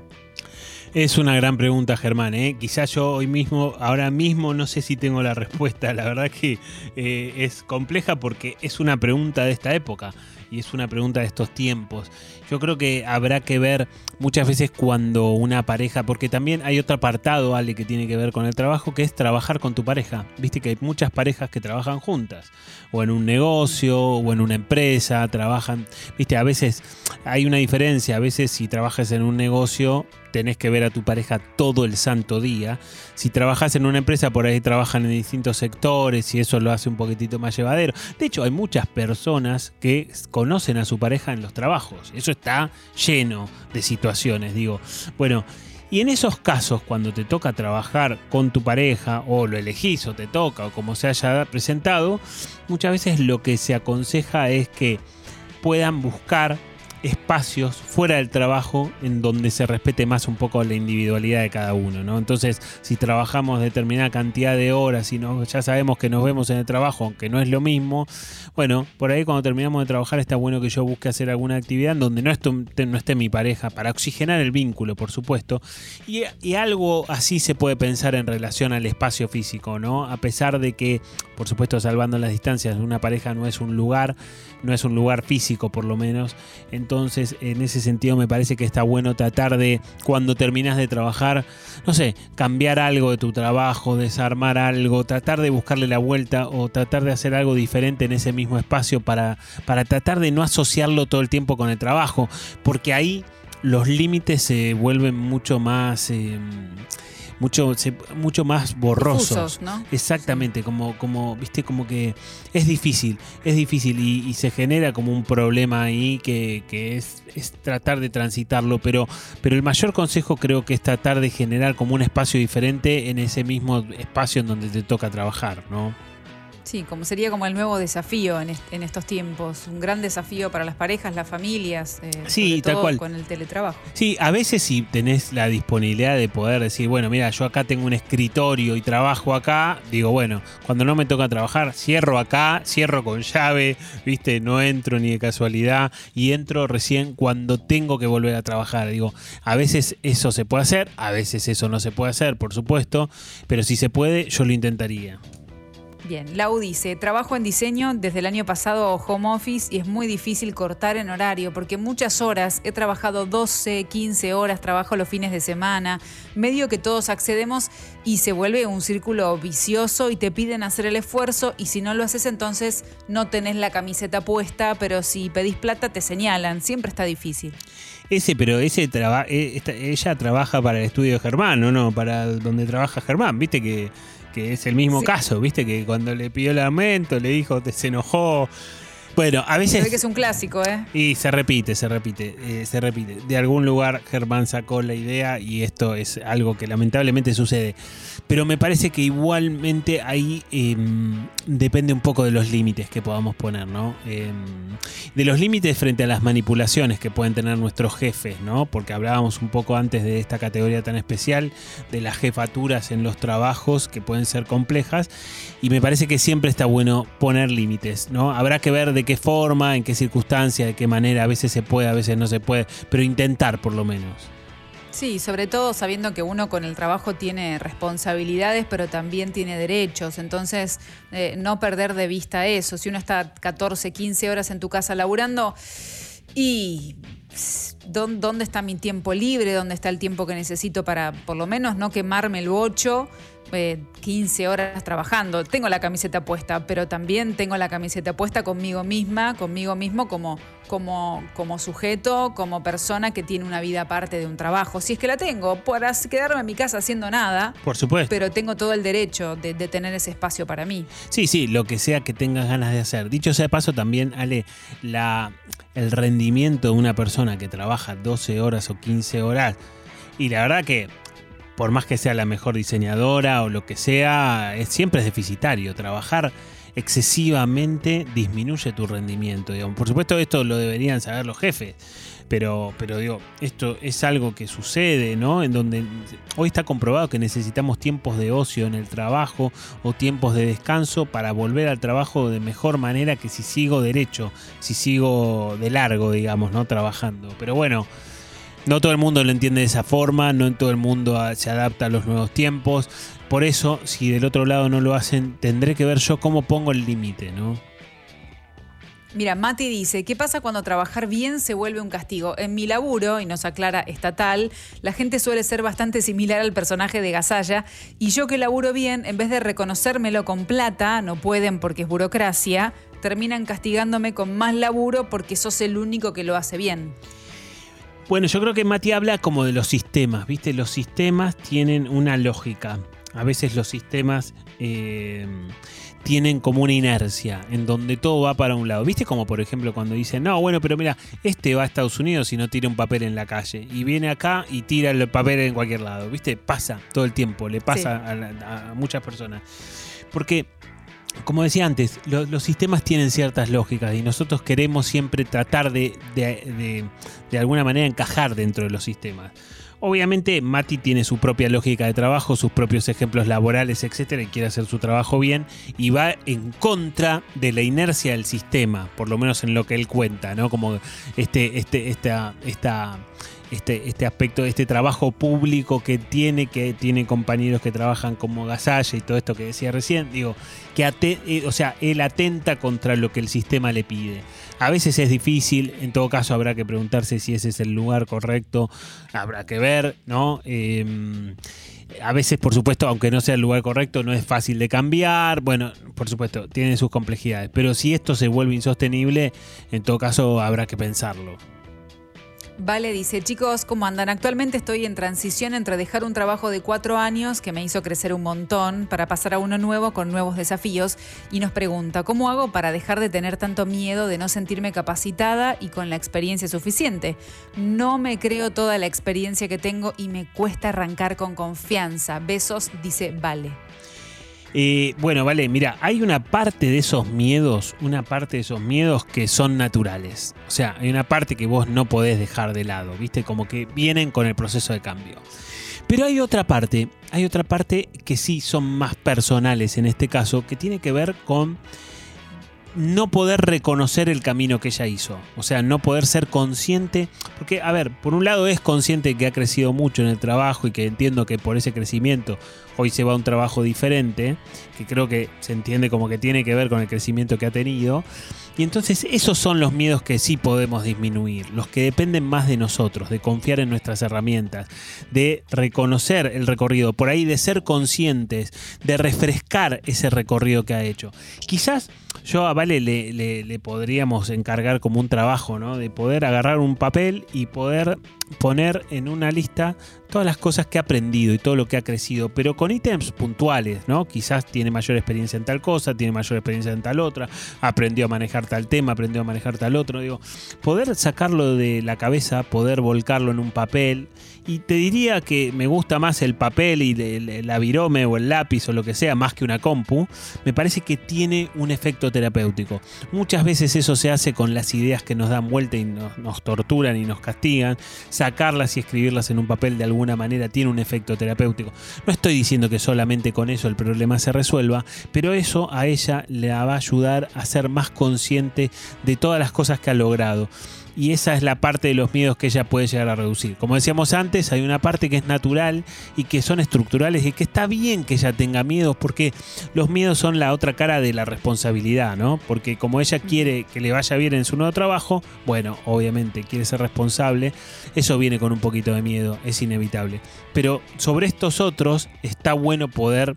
eh, concientizarlos, ¿no? Recorrerlos, darse cuenta que nadie le ha regalado nada, que ha crecido por mérito propio. Ese ejercicio es valiosísimo, así que vale, si podés, tomate el tiempito y escribilo que te va a servir muchísimo. Después nos contás la semana que viene o la otra, cuando quieras, nos compartís cómo fue. Florencia dice, antes sufría por vivir lejos del trabajo y tener horarios, y ahora que cambié de laburo, vivo muy cerca, no tengo horarios, lo cual me gusta, pero a la vez me da miedo de pasarme en vaga y sufro igual. Bueno, mira, lo que dice Florencia me parece que también, di- di- dicho sea de paso, hay gente que se muda para estar cerca de su trabajo, ¿no? Imaginemos, imaginémonos qué tan estructural es un trabajo en la vida de una persona que a veces que determinamos a dónde vivimos en base a dónde trabajamos. Eh, yo creo que es eso. Y creo que también en algún punto Flor habla de extremos, ¿no? De que antes le pasaba tal cosa y estaba en un polo y ahora le pasa tal otra y parece que estar en el otro. Bueno, habrá que buscar el equilibrio, ¿no? Por lo menos intentar, como siempre decimos, tratar de, de ir buscando de a poquito cuál será el punto de equilibrio entre un extremo y el otro. Benja dice, dejé de trabajar para estar más tiempo con mis hijos, hoy empiezo a entrar en desesperación, no quiero renunciar a mis tiempos con ellos, pero también quiero salir a flote económicamente, no sé qué hacer. Bueno, habrá que ver cómo se dio todo ese traspaso, ¿no? Digo, habrá que ver cómo se dio esa situación. Eh, por supuesto que, que- que si vos estás trabajando de algo que no te gusta y no puedes ver a tus hijos o no tenés tiempo de calidad con ellos y te cambiás, de alguna manera eso eh, puede ser muy gratificante, pero si después no podés acomodar el trabajo, obviamente te va a traer angustia, ¿no? Y una angustia se cambia por la otra. Obviamente en este, en este mensaje nos faltan datos, ¿no? Nos faltan datos de qué, de cómo se cambió, de a dónde se cambió, de qué, es lo que le genera angustia. Por supuesto que entiendo que ver, que tiene que ver con el trabajo y demás, pero bueno, a veces las transiciones, no, no sé si será el caso de él, pero digo, a veces las transiciones llevan mucho tiempo, ¿no? Eh, hay miles de casos diferentes, por supuesto, pero, pero a veces llevan mucho tiempo. Acá Nico dice, aprendí a pasarla bien en el trabajo y lo que más me ayudó es que fuera de la jornada laboral encontré mi pasión, que es bailar, y hoy en día trabajo en la oficina y de ahí a dar clases. Bueno, está buenísimo, ¿no? Está buenísimo. Y está buenísimo tratar de que él pueda hacer crecer esas clases o ese baile, ¿no? Creo, yo por lo menos apuntaría a eso, ¿no? Ya está bueno que lo haya encontrado y estaría bueno ver cómo puede eh, generar un crecimiento en eso. Porque, porque también puede encontrar satisfacciones a partir de eso y sabe el día de mañana una cosa se pueda reemplazar por la otra. Andás a ver, andás a ver de qué baila, andás a ver qué hace exactamente, pero, pero está bueno pensarlo de esa manera. Mira, Oyenta dice, no me gusta trabajar para nada, nunca tuve un trabajo en relación de dependencia que dure, ahora estoy emprendiendo, me gusta hacerlo, pero me tengo que esforzar el doble para lograr que funcione. Sí, eh, bueno, yo creo que ahí está bueno poder ver qué, qué le pasa a ella con esto de trabajar por su cuenta, ¿no? Digo, como decíamos antes, hay personas que no están preparadas para trabajar en relación de dependencia. Hay personas que, o quizás ya por lo que estudiaron, ya van armando su cabeza para trabajar de forma autónoma. Pero quizás a ella le fue de una manera trabajando en relación de dependencia, con esto que decía, que nunca se terminó de enganchar, nunca se, eh, nunca se motivó demasiado en esos trabajos. Quizás a partir de esos trabajos sale la creencia de que no le gusta mucho el trabajo. Y quizás a partir de hacer algo directamente para uno empieza a encontrar cosas diferentes. ¿eh? No lo sabemos, habrá que ver cómo le va. Eh, habrá que darle tiempo a esa nueva experiencia. No sabemos hace cuánto hace que emprende, pero está bueno pensarlo un poco, quizás se va llevando una sorpresa, ¿no? Digo, trabajar en relación de dependencia y trabajar de forma autónomo eh, es muy diferente desde ese punto de vista. Rodro dice, depende de la personalidad y del trabajo y también de lo que pasa en casa. En mi caso soy introvertido, no me agrada el trabajo, pero prefiero ir porque me estresa mucho trabajar en casa con un niño de cuatro años. Bueno, ok, bueno, ahí encuentro un valor, que es la tranquilidad de trabajar en, en- en- en- en donde tiene que trabajar, aunque no le guste ir, digamos, ¿no? Porque el estrés que tiene en su casa obviamente es superior a, a- a lo- al, no sé, al desgaste de ir. Bueno, son estos nuevos desafíos, ¿no? Estos nuevos desafíos que se presentan frente a todos estos cambios que estamos viviendo, ¿no? Ale, ¿sabes qué pensaba, no? Hablando tanto de trabajo y demás, ¿no? ¿De qué trabajaste vos antes de ser locutora? Oh, antes de ser locutora, eh, yo empecé a los 17, 17 Sí. no, perdón, a los 15 años, así que empecé de muy chiquita, Mirá, pero te tocó a vos, ¿eh? Hoy te tocó a vos. me tocó a mí. O sea, malo, Sucho, que tengo 35, tampoco soy tan grande. Eh, no, empecé a los 15 a trabajar en radio. O sea que antes mucho no teníamos una empresa familiar, era una parrilla.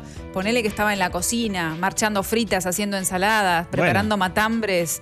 Eh, eso laburaba, pero era, lo laburaba por mi familia. Pero después, mientras estudiaba, como no me podía pagar las, las fotocopias y demás, yo venía de Chivilcoy, sí, sí, esto es para piano, para violín, lo que sea. Pero hacía velas. Eh, entonces vendía velas con, con mis compañeras de, del y entonces con eso me pagaba las fotocopias o me pagaba el tren. Y después trabajé también cuando me estaba por recibir de locutora, que tenía que ya el último tramo, mis viejos no me podían dar más dinero. Y me fui a trabajar a una barra de vinos en Libertador y Tagle, una pizzería muy famosa que creo que todavía está. Y yo estaba en la barra de vinos y estaba trabajando al lado de un sommelier y bueno, sacaba copas de vino. Bien, bueno, hiciste de todo, hiciste varias cosas, ¿o no? Varias cosas, sí, sí, varias Bueno, cosas. pero está bueno porque todo ese, ese recorrido también te habrá dejado cosas, ¿no? Te habrá dejado enseñanzas, aprendizajes, ¿no? Me parece que es un recorrido que también de alguna manera te forma y está bueno también pensarlo de esa manera porque es como la lógica de poder sacar algo positivo de cada paso laboral que damos, ¿no? Sí, sí, yo creo que está buenísimo porque, digo, hay personas que yo tenía muy bien cuál era mi objetivo, lo tenía muy en claro, lo supe desde los 16, 17 años. Y, y en este caso eran todos laburos que yo necesitaba subsistir, tener un manguito más para poder pagar la pensión donde vivía. Bueno, cositas que nos pasan a los que venimos del interior con Claro. familias humildes. Entonces tenemos que garparnos nosotros porque tus viejos de repente ya no nos dan para más. Y, y bueno, te la rebuscas y vas viendo y te adaptás en los trabajos y ves, digamos, me parece que la capacidad de adaptarse es fundamental porque te permite ubicarte en diferentes trabajos en distintos tiempos y con lo que salga, por supuesto, si todo está en regla, si te tratan bien, digamos, eso está está por demás decirlo, ¿no? Pero me parece que está bueno porque te dejan experiencias y gente que uno conoce que, también te enriquece en el camino de la vida. Sí, tal cual. Si podemos pescar qué cosa, yo diría que en líneas generales cada trabajo tiene alguna cosita de valor, aunque sea mínima, seguramente algo te puede dejar si estás despierto para pescarlo, ¿no? Sí, y vos nos vas a contar qué otro trabajo tuviste además de ser psicólogo. Sí, yo sí. Bueno, mira, estaba, estaba esperando, Para vos, ¿viste? para vos. Me estaba esperando ahí, pero estaba agazapado. bueno. Mm, Sí. Yo he contado en algún momento en Gente Sexy, yo trabajé, mira, durante muchos años trabajé en un shopping que es un patio con el apellido de una opositora de hoy en día. ¿Sí? ¿Te ubicás? Sí. En patio. Avenida El Libertador. Claro, exactamente. Cerca de tu trabajo, me parece, ¿no? Cerca de. O más o menos. Bueno. eh, Más o menos. eh, trabajé en un kiosco que tenía, eh, que era como un kiosco como muy paquete, que tenía como kiosco y regalos y no sé qué. Y vos sabés que venían muchos personajes eh, famosos, porque estaba al lado del cine y se ve que ahí a este shopping va gente que, que es como muy selecta y entonces ahí yo me cruzaba con un montón de, de personajes. ¿Eras ¿eh? ¿Les pedías en ese momento? No. Porque estamos hablando con la música que puso Sucho hace mucho tiempo. No. El, el autógrafo, no había selfie. No, no, no. Tanto no, tanto no. Sí, por ejemplo, pero venía a poner desde, no sé, Calamaro, Fito Páez. Bueno, más o menos. Era medio como un desfile, ¿eh? Tipo 7, 8 de la noche a las últimas funciones venían todos estos personajes, no sé, La Nata, Mariana Fabiani, de los que me acuerdo, ¿eh? Pero venían, pero de todos los colores. Es más, yo después digo, Después logré ir yo, por ejemplo, al programa de Mariana Fabiani, digamos, ¿viste? Tuve como esa nota de color que yo la veía en el kiosco y después logré ir como psicólogo a. Bueno, he ido a, distintos programas, pero, pero bueno, nada. Y después de ese trabajo, así como representativo, eh, trabajé en Casa de Gobierno, que yo también lo he contado eso. Trabajé en el. A ver, ¿cómo se llamaba esto? En el. Está inspirado, Isucho.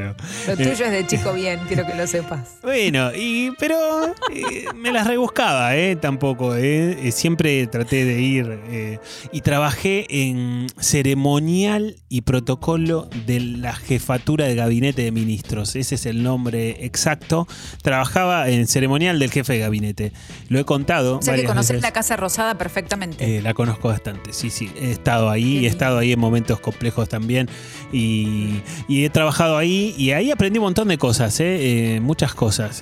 por más que sea así como un trabajo muy, así como, como vistoso desde afuera, aprendes cosas así más, más cotidianas también. He tenido grandes compañeros en ese trabajo y, es un trabajo así para mí muy formativo. Yo estudiaba psicología y trabajaba en este ceremonial y protocolo que suena así como muy pomposo y no era tan no era tan tan estricto, pero pero tenés que acompañar, por ejemplo, tenés que acompañar al ministro, al jefe de gabinete, lo tenés que acompañar, si va a alguna cena, tenés que ir antes y te tenés que fijar a dónde va o si hace algún viaje, no sé, ¿Estaba bueno? ¿Era divertido? era divertido, fue una experiencia muy particular, muy, pero muy particular, porque, porque trabajar en Casa de Rosada era una experiencia como muy... Después es tu lugar de trabajo también, ¿eh? Después vas por ahí y tenés como tus anécdotas también, eh, y la verdad que, que era, era muy divertido, eh, y fue una experiencia muy rica, ¿eh? Muy, muy interesante. Tengo anécdotas que todavía recuerdo, que no puedo contar al aire, pero, pero que son muy, muy,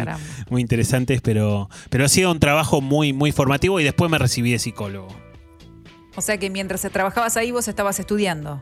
Yo estudiaba psicología mientras trabajaba en casa de gobierno y, y en algún punto también yo, eh, como una particularidad de mi trabajo, viste, como estos trabajos por ahí estatales tienen cierta seguridad, en algún punto yo también después me obligué a, a renunciar a ese trabajo porque yo quería ser psicólogo. Yo no, no quería eh, recibirme de psicólogo y seguir trabajando ahí.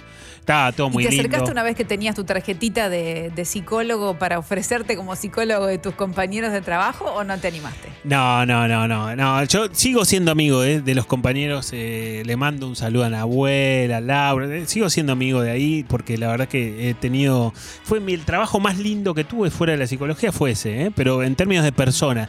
Y no era lo más común, no eran todas las oficinas así. Más vale, te diría que era todo lo contrario. Pero a mí me tocó una oficina que era genial, espectacular. Aprendí muchísimas cosas. Fue uno de los trabajos eh, más particulares y como te digo, han, han quedado anécdotas como muy jugosas, pero que bueno, lamentablemente no, no, no se pueden decir al aire a veces. Qué lástima, qué lástima. Nos dejas, nos dejas pagando con esas historias que de- en la Casa Rosada deben ser muy interesantes. Eh, sí, tal cual, exactamente. Son muy interesantes, sí. Bueno, Seba, seguimos con mensajitos, ¿te parece? Dale, dale, sí, nos fuimos, ¿Eh? ¿eh? Nos fuimos y hicimos nos como una charla nuestra. Contamos nosotros nuestros trabajos. Bueno, está bien, hacemos lo mismo que hacen nuestros oyentes, compartimos parte de nuestra historia. Tal cual. Gas dice, antes de la pandemia el trabajo lo era todo para mí. Ahora solo lo tengo para tener la entrada económica. Estoy mucho más tranquilo. Tal cual, no se sabe qué cambió, ¿no? O sea, más allá de la pandemia y de todos los cambios que trajeron, pero bueno, me parece que está más tranquilo, me parece que está bueno. Parecería como que pudo equilibrar un poco las cosas, ¿no? Como parece más un cambio personal de él, que puso un poco más las cosas en un lugar más eh, balanceado, ¿no? Parecería que la ecuación antes le daba como media desproporcionada. Ujú. Charlie nos dice, no es mi trabajo ideal, pero mis jefes son tan copados que tengo muchas facilidades para hacer otras cosas que me gustan y pedirme un día o cambiar un horario y que no implique eso un conflicto. Bueno, de vuelta, eso es un valor, ¿no? Eso es un valor. Que si vos estás ahí preparado para valorarlo y para, para darte cuenta, es un valor. Que no será dinero, por supuesto, no podés ir a- al chino de vuelta a, a decir que, que tenés flexibilidad Tengo un de jefe copado. No, pero es un valor y dentro de la ecuación de tu trabajo, más allá de lo que te paguen, eso lo podés poner en la balanza. Dependerá cuánto pesa para vos, pero está bueno pensar que hay cosas que son valiosas dentro de los trabajos y que no necesariamente tienen que ver con lo económico. Mile dice, estaba enamorada de mi trabajo, pero cuando se pudo volver a trabajar presencialmente, mis jefes nos pidieron que sigamos remoto. Así que les pedí que se hicieran cargo de pagarme internet o por lo menos de mandarme una silla y me dijeron que sea agradecida que tengo trabajo. Y desde ahí todo se derrumbó y estoy en crisis conmigo, con mi profesión y con mi carrera, dice Mile. Bueno, Mile, a veces estos son como los, los abusos ¿no? de, de- de- de los jefes, esto de abusarse de la situación, ¿no? sobre todo, de entender cómo está todo y demás. Pero a veces también unas situaciones como estas, a veces le pueden abrir la puerta a ella y darle nuevas oportunidades. ¿no? Habrá que ver la situación, habrá que ver las circunstancias, la coyuntura, pero me parece que también está bueno mirarlo del otro lado, ¿no? mirarlo no solamente como algo negativo, quizás en eso, en algún momento, quizás sea algo positivo. Hay veces que necesitamos un poco de tiempo, pero lo que nosotros hoy podemos leer como una mala noticia, con el paso del tiempo se puede convertir en una buena. Bueno, Seba, si te parece, le vamos a contar a nuestros oyentes que si están escuchando el programa y alguno de todos estos temas que venimos tratando te incitan a comenzar terapia, está buenísimo, te va a ayudar. Y a pesar de la pandemia y la cuarentena, podés empezar de manera remota porque Seba tiene un equipo de profesionales que están preparadísimos, listos para ayudarte. ¿Cómo podés hacer para contactarte? Mirá lo simple que es. Mandás un mail equipo gmail.com equipo gmail.com y Seba te hace la entrevista de admisión. Bueno, Ale, sí, dicho sea de paso, hoy trabajo de psicólogo, ¿no? Egresado de la Universidad de Buenos Aires, matrícula 44140, eh, eh, coordino el equipo que yo formé, hago las admisiones, eh, tengo mi propio consultorio y trabajo en modo terapia, en este programa querido en Congo FM. Pero, pero sí, una, presentación maravillosa. ¿Viste? Y bien resumida, ¿no? Bien rápida y, concisa. Pero bueno, sí, hago las admisiones y, coordino el equipo porque hago los seguimientos de los casos. Y después, como yo conté en alguna oportunidad, a mí siempre me gusta que el paciente, que la persona me mande un mensaje, me diga, me está yendo bien, me está yendo mal, más allá de tener el feedback del terapeuta, me parece que ahí se completa un poco como la ecuación de, lo que está pasando en esa terapia y te da como más herramientas para, para ver si hay que cambiar algo, si hay que modificar algo. Y, y bueno, me parece que está bueno, está planteado de esa manera el equipo y es un planteo que para mi gusto es interesante. ¡Silencio! Modo terapia. ¿Alguien puso la calefacción? ¿Cómo que prendí fuego un chofer de taxi? Con Sebastián Girona y Alejandra Dirázar. Hola, amor. Listo, ya está. Me fui del estudio. Bueno, mejor dicho, me echó. Me hice echar en realidad. Ay, te felicito. Eh, no sabés cómo me le planté. Estaba re sorprendido ¿eh? Y la verdad es que me siento aliviado. Como que me saqué un peso encima. Hijo de puta, me ofreció una miseria para arreglar, pero obviamente le dije que no, que se la meta en el centro del culo. Así que ahora hay que arreglar con abogados y, y parece que va para largo. No importa, que te pague lo que te tiene que pagar, ni un centavo menos. Sí, obvio. Bueno, empieza tu nueva etapa de jefe. Así es. Bueno, yo creo que deberíamos empezar esta nueva etapa con un festejo. ¿Me pasas a buscar por el gimnasio y vamos a cenar? Eh, mira, eh, buen punto. Recién llamé al gimnasio y di de baja el plan pareja. Eran como 5 lucas por mes y bueno, eh, hay que pasarla esta, ¿no?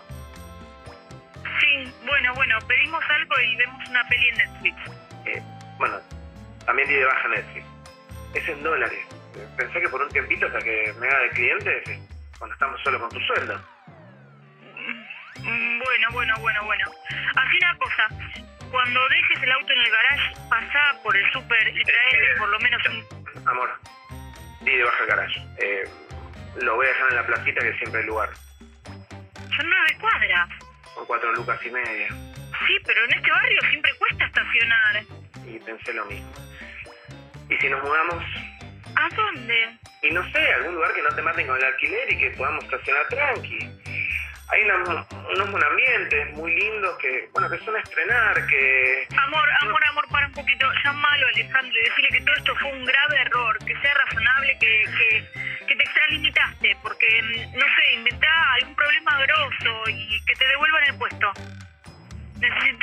Guita ahora. ¿Te parece?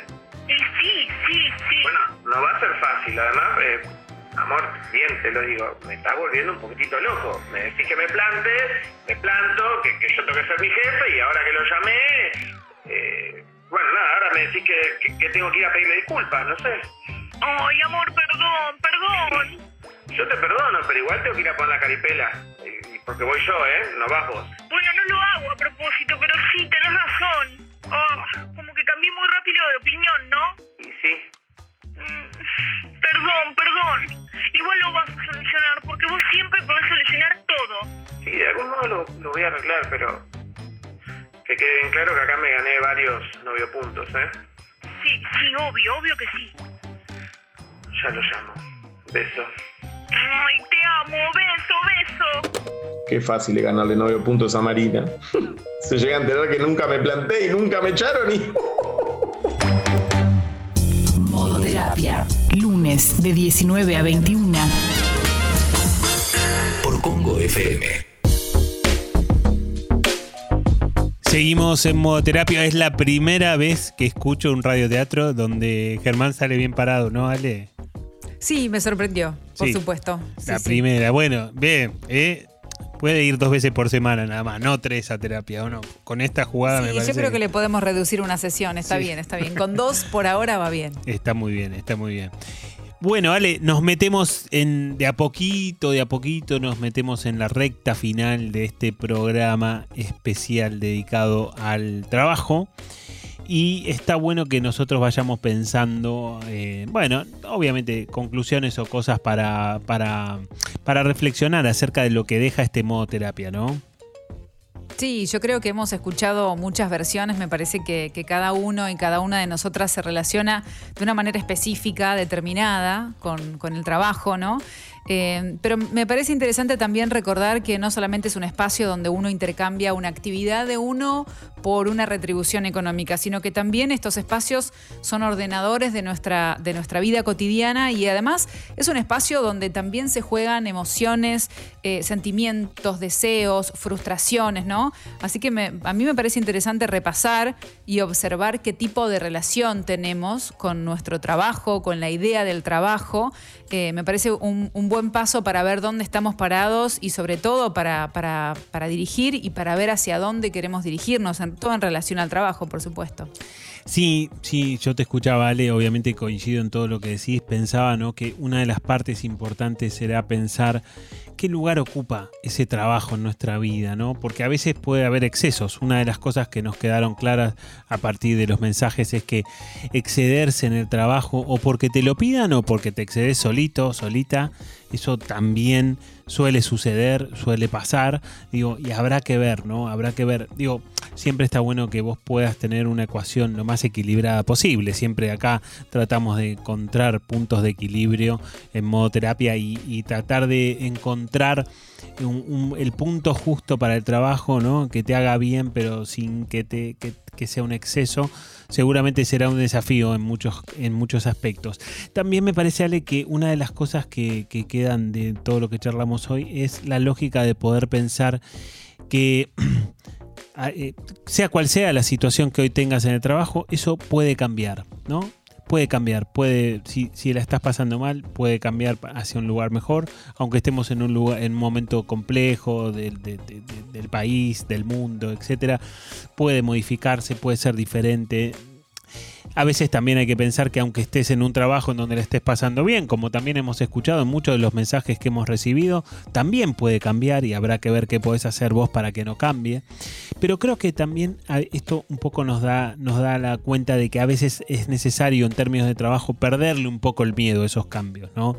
Eh, mirarlos de otra manera, tratar de pensarlos de otra forma. Bueno, a veces eh, esto que digo, por supuesto, es mucho más fácil de decir que de hacer, pero está bueno tenerlo en mente, ¿no? Tenerlo presente, porque, porque a veces las cosas cambian y a veces cambian para un lugar que vos no te imaginás. Y, por supuesto, no hemos hablado mucho de aquellas personas que en este momento no tienen trabajo, por supuesto que es un momento, digamos, no tenerlo también causa desesperación, causa mucha angustia, mucha ansiedad, y habrá que ver cómo se transita ese tiempo, ¿no? Eh, pero creo que eso también forma parte del trabajo, la ausencia, no solamente la presencia del trabajo. Eh, Viste que hemos hablado de los problemas de la, de la presencia y la ausencia también puede generar, por supuesto, muchos conflictos y muchos problemas también. Pero a veces, eh, cuando perdemos un trabajo o cuando nos toca irnos de un trabajo, aunque no tengamos otro, eso también puede representar una oportunidad, ¿no? Y habrá que ver cómo, cómo qué, qué hago yo frente a eso y cómo lo gestiono y cómo, cómo me muevo en esa situación, ¿no? Mm, Sí, esperemos que si, si tenemos oyentes que en este momento lo están transitando, bueno, que, que puedan tener eh, la, fuerza después de este programa y haber compartido tantas experiencias de ver que, que bueno, que, que hay que hay que salir para adelante de alguna u otra manera. Sí, tal cual, tal cual. Bueno, habrá que ver cómo, cómo es la circunstancia y demás, pero me parece que queda claro que, que un trabajo estructura la vida de una persona, un trabajo dignifica, levanta el ánimo, ¿no? Muchas veces tiene, sobre todo cuando no lo tenemos y lo encontramos, ¿no? Cuando, cuando pasa eso es un momento de mucha felicidad y mucha tranquilidad y, también me parece que está bueno pensar al trabajo desde esa lógica, ¿no? Desde, desde una lógica psicológica que estructura la cabeza de todas las personas y que, bueno, habrá que ver cómo, cómo, cómo la estructura y a partir de tenerlo, cómo lo gestionamos, ¿no? Totalmente. La verdad que fue un, un gran programa, ¿eh? Un gran programa con el trabajo. Nos hemos sorprendido con tantos mensajes. nos ha dado eh, no, no, no, no ha sido no ha sido trabajoso no el programa de hoy Eh, obviamente era algo que había que decir eh, pero bueno Cuac. como como todos como, como en cada programa los que uno que sí trabaja mucho es Germán Polonsky en la producción en la en la, en la interpretación de todos estos radioteatros. Le mandamos un beso a Marina Lamarca, a Alejandro Germaná, que siempre colaboran con Germán, nuestro productor, profesor de teatro, actor, etcétera, etcétera, que trabaja mucho y se entusiasma habitualmente con cada cosa que se le propone. Eh, otro que también trabaja mucho, otro trabajo silencioso, es Mauro Suchodolski, que me está mirando en este momento, me mira a los ojos, se pone contento con lo que le digo y, y hace que las cosas funcionen, ¿no? El hombre que ya nació con un apodo y que eh, eh, trabaja muy bien y, y hace un hace un funcionamiento, ¿no? Logra un Es funcionamiento. el mago del programa. Tal cual, tal cual, exactamente. El mago silencioso, digamos. Sí. Otra que también trabaja mucho sos vos, Ale. Mucho, ¿eh? Y lo digo en general, ¿eh? En tu vida, no solamente por modo terapia, y me parece que está muy bien y, y me parece que te pone muy contenta porque tenés una sonrisa. La locutora Sí. nacional, Alejandra Dirázar, psicóloga social, con, un- con una- un aporte que le da jerarquía a, mm, a este programa. Sabes que yo siempre digo, Alejandra es una locutora de primera división, ¿eh? No podía Ah, faltar la, no podía faltar la referencia futbolera, así que, pero primera división, primera categoría.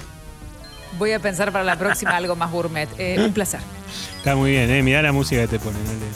Sí, sí. Está Basta ya del fútbol. Bueno, y por mi parte, yo, psicólogo Sebastián Girona, tratando de unir la psicología con la radio, y va como queriendo y va como funcionando. Así que, Ale, si te parece, dejamos por hoy. Seguimos el lunes que viene. Ay, qué rápido pasó. Sí, doc- doctor Girón, el próximo lunes a las 7 de la tarde voy a estar acá para hacer modoterapia. Nos vemos.